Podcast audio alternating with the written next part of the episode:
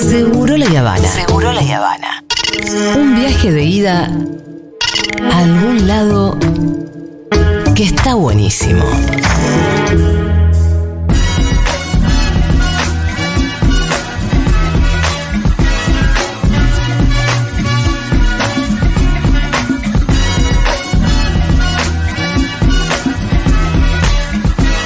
Antes de presentar tu columna, Sí. Rolo, vamos a agradecer especialmente a De los Frutos, un local de almuerzos por la zona de Retiro, a una cuadra de Plaza San Martín, que ofrece sándwiches, wraps y ensaladas que van cambiando semana a semana, ya que buscan que almorzar en el laburo sea un plan. Abiertos de lunes a viernes de 8 a 16 en Avenida Libertador 256. Para más información, sígalos en Instagram como arroba de los frutos. Además, socios de la comunidad tienen un 25% de descuento en efectivo, presentando la credencial. Muy bien, Rolo, ¿de qué vamos a hablar hoy? Julita, viste que el otro día hablábamos de esta nueva versión, en realidad ya tiene un par de años, de El Padrino 3, Sí. Coda, el Sí. epílogo y demás, con algunos cambios. Y yo te conté que había películas que tenían diferentes versiones, no solamente una, esto de, bueno, el corte del director, una versión extendida y ya, sino que tienen por ahí más de dos o dos muy diferentes. Y traje Claro. un compiladito Ah, de mira. algunas para que charlemos de esos. Eh, por supuesto, le traje también un poquito de música para que nos adorne Bien. la columna. Vamos con la primera, Diego. Blade Runner. Habíamos Claro, hablado de No es fútbol de primera, sino que es Blade Runner. Siete versiones oficiales tiene Siete Blade versiones. ¿Y cuántas no oficiales? No, no sé, pero Ah, pero hay gente que hace las no oficiales. sucede también, sí, sí, sí. Pero que es un chabón que se manda y hace su Están las. Star Wars desespecializadas. Ah, fíjate. Ya te voy a contar después. Sí. Pero bueno, eh, ¿qué pasó? Blade Runner es una película que se estrena en el año 1982, ¿no? Una película de ciencia ficción dirigida por Ridley Scott que tiene a Harrison Ford en el papel protagónico. Eh, Ridley Scott venía de hacer Alien en el 79, peliculón, eh, éxito de taquilla, éxito con la crítica y demás. Tenía bastante poder frente al estudio que era Warner Bros., pero tampoco tanto. ¿Qué sucede? Se mm, presenta una primera versión que se llama la Workprint, la versión como de trabajo, que era la versión con la que venían elaborando, por ahí ya sin, sin la música metida al todo, sin todos los efectos y demás, pero una, una versión ya narrativa de la película. Y se la mostraron algunas audiencias en Denver y Dallas en marzo de ese año. Sí. ¿Qué pasó? Cuando la gente le dijeron ciencia ficción Harrison Ford, Ajá. la gente flasheó Han Solo. Ah, claro. Año 82. Claro. La gente se había visto Star Wars y había visto El Imperio Contraataca. Estaba como loca. Y lo que sucedió fue que la gente se encontró con una película del tipo de cine noir, de un detective, pero con esto de ciencia ficción, con preguntas existencialistas, muy propia de la ciencia ficción, pero bastante lejos de lo que era Star Pero Wars. además, perdón, Star Wars no es ciencia ficción. Es discutible, yo creo que Es fantasía. Es más fantasía, yo creo que se apoya más en otros géneros también.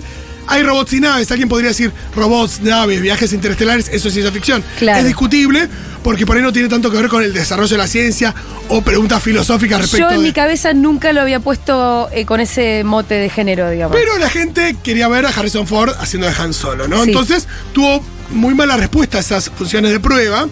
No la entendían y demás. Y es que es una peli difícil. Sí. Si entras en el tono, claro, es un peliculón, pero yo puedo entender que alguien de primeras te diga. Qué raro, ¿no? Bueno, lo que sucedió fue que em, se, em, se empezaron a hacer modificaciones, ¿no? Em, hacen otra prueba unos meses más tarde, en mayo, y así todo no, no gustaba hasta que la cambiaron bastante. Sí. Dijeron, vamos a poner una voz en off que explique. Ajá. Eh, Ridley Scott y Harrison Ford estaban en contra. Entonces, hay quienes dicen que Harrison Ford la, la grabó a desgano. Como mínimo la grabó sin la dirección de actores de Ridley Scott. Sí. Y la voz en off quedó muy mal. Ah, es tipo, es él hablando tipo, bueno. No, y es redundante porque hay cosas que la película ya te mostraba con otra Ah, parte del guion y con todo lo está otro. bien escrito eso. No está bien escrito. Entonces, ojo, el- la voz en off, en términos de película de cine noir, de un detective hablando Está off, bueno. está bueno, pero acá funciona muy mal. Muy mal. Es sobreexplicativa. Bueno, en Sunset Boulevard empieza diciendo ese que está ahí muerto soy yo. Esa es genial. Pero bueno, entonces sigue la cosa y también hacen un final, tiene un final medio feliz. La película, no está eh, la implicancia de que Deckard podría ser él también un replicante, un androide, que era algo muy interesante. Entonces la película se estrena así. Con el tiempo se fue construyendo en una película de culto y demás, también por, por el legado estético que tiene Blade Runner. Hay miles de películas que surgieron a partir de, Claro. de Blade Runner con esa estética cyberpunk. Y em, la peli también se estrena en Estados Unidos con una versión doméstica, ya la que se lanzó, que es la que te estoy diciendo que tiene esta voz en off y demás. Se estrenó en Europa con una edición un poco más violenta, esto a veces sucede. Después se reeditó para televisión más lavada. Ahí ya tenemos como cuatro versiones, Sí. o cinco.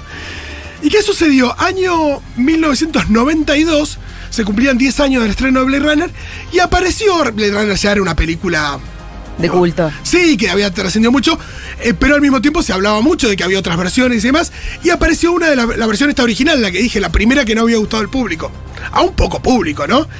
Y el estudio se propuso lanzarla como la copia del director. Creo que en esa época ya existía el Laserdisc, se estrenó en Laserdisc. Sí. Ridley Scott estaba preocupado haciendo una película sobre Colón que hizo en el año 92. Entonces no supervisó esa edición. Pero no era de su corte. Sí, pero era, no Era era, su- mentira. era la versión original, pero con la música metida y demás, qué sé yo, pero no la supervisó. Entonces tampoco había quedado tan conforme con eso. Ajá.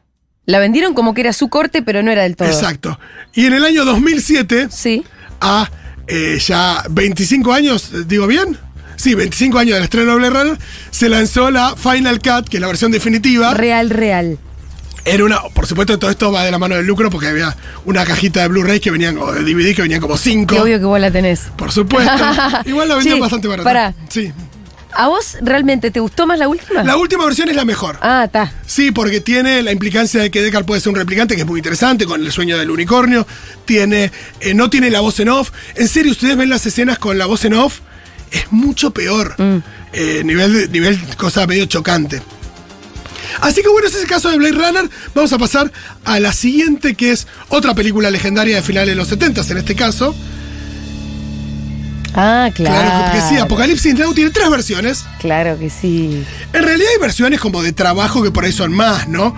Porque uno cuando piensa en eh, Apocalipsis Now, lo que sabemos es que el primer corte de la peli que hay gente que lo consigue eh, a partir de algunas eh, escenas eliminadas y que tratan de armar un corte en internet, nunca se editó, Sí. nunca se, se mostró masivamente. Tenía más de cinco horas que, que es muchísimo para estrenar una película, así que Walter Murch, eh, el editor de la película, y Francis Ford Coppola, que también la editó, se encerraron como eh, un año y medio a, a editarla, a cortarla, y finalmente la película se estrenó con 147 minutos y em, Había que cortarla mucho. ganó la Palma de Oro en Cannes. No, no, ahí ya estaba bien, eso, eso es lo que duraba la película original. No, claro, pero de cinco. Ah, sí, pasaron a eh, dos horas eso es y lo que media. te llevó un año y medio, decir por dónde cortamos, porque. Un año y medio de, eh, sí, cocaína y Bueno. noches encerrados. Eh, Coppola bajó como 50 kilos filmando Apocalipsis Now. ¿50? Una cosa así. Pesaba un montón. Pero sí, sí. Eh, bueno, todo lo que tiene que ver con el rodaje de Apocalipsis Now es interesantísimo. Eh, muchos años después, en eh, 2000, ¿cuándo fue? 2001. Coppola lanzó el famoso Apocalipsis Now Redux. El corte que incluía otras escenas, la escena de la plantación francesa, eh, también unas escenas cortadas de manera diferente, que le agregaban algo de contexto respecto a, a la cuestión de los franceses en, en Vietnam y demás, pero para mí le costaba mucho el ritmo. Coppola estaba de acuerdo, evidentemente, porque en 2019 lanzó la Final Cut, Que sacó de vuelta. que sacó parte de eso y quedó una, perdón, una versión final que ya no me acuerdo los, Los minutos. los minutos, pero, Pero es más larga que la primera primera. es más larga que la primera primera y más pero corta, más corta que la Exacto. segunda. ¿Vos sabés que yo los puedo entender estos directores? Sí, está bien, porque tienen, si tienen, tenés la. Aparte, muchas veces se da con nuevas. Por ejemplo, la última había sido la restauración de 4K. En definición 4K. Sí, Que bueno, si la vamos a lanzar, bueno, hay algo para hacerle y algo para hacerle. sí. Y de la mano viene algún billetín, por supuesto. Pero cuando las películas cambian y se redefinen y demás, yo lo banco a muerte. Es muy raro, Julita, lo que pasó con Superman 2, Ajá. que es la siguiente película de esta lista que traje de películas que tienen diferentes versiones. Dieguito. Acá no son tantas las versiones, pero lo que tiene es que son muy diferentes. Es así. Superman es una película que se estrenó en el año 78, pero que eh, Richard Donner, el director de la original, esa que tenía a Marlon Brando, a Christopher Reeve y demás, filmó la primera y la segunda juntas. La joda es que... Con la idea de hacer dos. Sí, sí, las la filmó juntas por, por un tema de, de- de- de ahorro de, de dinero. Pero eh, estaba cortando la segunda película después del éxito de la primera, pero muy peleado con el estudio lo terminaron echando.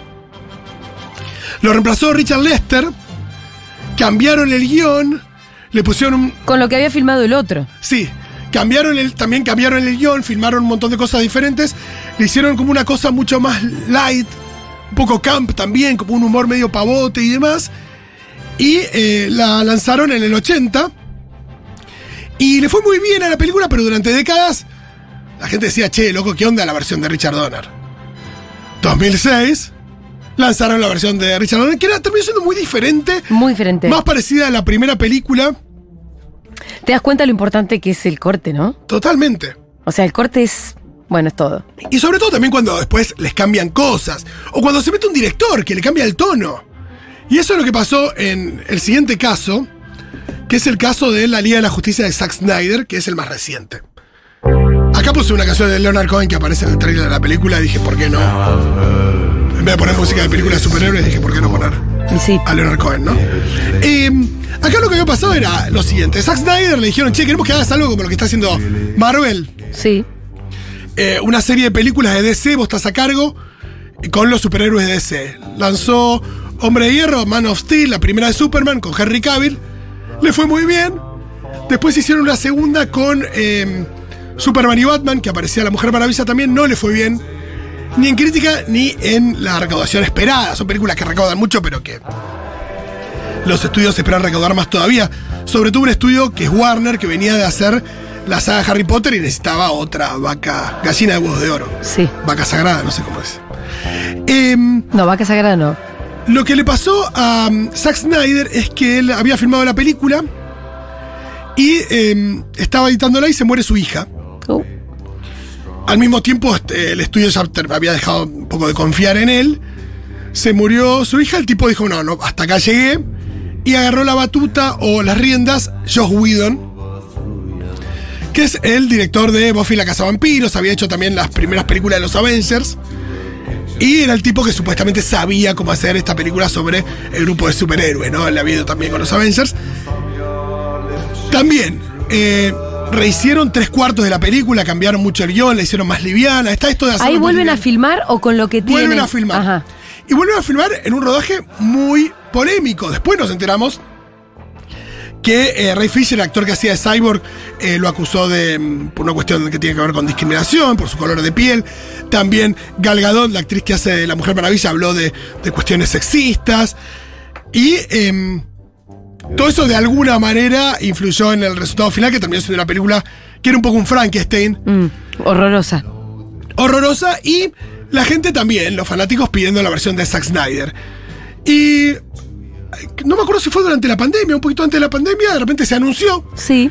que Warner, de la mano del lanzamiento de HBO Max, iba a lanzar directa en la directamente en la plataforma la versión de la Liga de la Justicia de Zack Snyder. Que tenía filmado muchísimo. Claro. La reeditó, le hicieron nuevos los efectos especiales y se terminó lanzando una película que terminó siendo. eh, durando cuatro horas. ¿Está buena? Y es muy superior Sí. a la que había hecho Joe Whedon. No es una obra maestra No es el. Frankenstein, pero tampoco wow. No, pero es una película de un director, de un autor. Digo, Sí, tiene sí, sentido, sí, tiene lógica. Y termina siendo una película mucho mejor ya de por sí. Los efectos especiales también estaban mejor. eh, así que mm, le funcionó también a Zack Snyder. Y el último ejemplo de traje, no los invité a mandar ejemplos, pero pueden mandarlos si Son quieren. las cuatro de cualquier manera, así que. Es el de Star Wars. ¿Sabes que cuando se estrenó Star Wars y empezaba la secuencia de títulos con ese con esas letras que aparecen contando de qué va la historia? Después de En una galaxia lejana hace mucho mucho tiempo y, el- y las letras de Star Wars, el crawl ese, la- las letras, no decían episodio 4. ¿Ah, no? No. Empezaban directamente con la historia. Ajá. Un par, de, año- un par de años después, cuando la relanzaron y ya eh, con el Imperio contraataca encima, eh, ahí eh, Lucas empezó con lo de episodio 4, después de la otra es episodio 5 y empezó a jugar con la idea de los episodios. Inde- Independientemente de eso, la película ya empieza como una aventura que tiene un antes. Sí. Star Wars empieza, como se dice, en media res, con una acción, en mitad de una Algo acción. sucediendo. Total. Pero ese fue uno de los pocos cambios, en realidad de los muchísimos cambios que hizo con el correr de los años George Lucas. Cuando se cumplieron 25 años de la primera Star Wars, sería de los 77, se reestrenó la trilogía en cines. Y ahí ya con efectos digitales, George Lucas empezó a meterle mano a sus películas, haciendo un montón de cambios. Agregando Stormtroopers por allá, eh, sumando alguna criatura por acá, cambiando los efectos de sonido, arreglando algún que otro sable láser. Y corrigiendo una escena muy polémica que tenía que ver con el duelo entre Han Solo y Grido, Ajá. a que le dé guita ese ser que aparece en la primera, donde nosotros en la película original habíamos visto que ¿Con Han el que Solo, van al bar? exacto, Han Solo le dispara por abajo de la, de la mesa Sí. y eh, George Lucas para de alguna manera reivindicar a Han Solo o la buena moral de Han Solo, en esa versión del 97 lo que hace es la corrige la escena como para que Grido dispare antes Y el otro se defiende en como si fuera una defensa. Ahí aparecieron muchísimos nerds con remeras que decían Han shot first. claro, Han disparó ahora. primero. Como diciendo yo qué personaje lo quiero matando primero. Sí, sí que me venís. ¿Qué, qué, qué corrección moral Después es es muy gracioso porque esa escena sufrió cambios hasta hace dos años. Cuando la serie de películas se estrena en Disney Plus, hubo hasta ahí, hasta ahí hubo un cambio nuevo con eh, Han y Grido. Los disparos cada vez son más, eh, cada vez son más simultáneos. Claro, como más confuso ahora. Más que- confuso. Ahora que quede a criterio del que lo ve. Exacto, para bancar, para que todo el mundo quede contento. Y así muchísimos cambios eh, al punto de eh, poner en el final del regreso del Jedi el fantasma de Anakin Skywalker, pero como lo conocimos después de las precuelas, y muchísimas cosas parecidas. Lo loco es que tampoco es tan fácil de conseguir las versiones originales. Ajá, claro, porque ya se fue o editadas en buena calidad y Sí. demás. Y es que hay muchos fans diciendo, eh, sacando como las la trilogía desespecializada, porque la, la edición esa especial se llama Special Edition. O sea que al final lo especial termina siendo lo que no era lo no especial. Depende qué es lo que le termina gustando a la gente, Julita, pero hay muchos casos. son las cuatro, se nos terminó el programa.